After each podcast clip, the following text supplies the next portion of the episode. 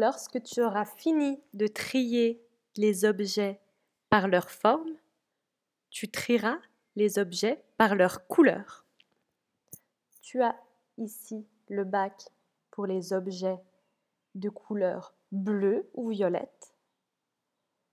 Ici, un bac avec les objets de couleur verte.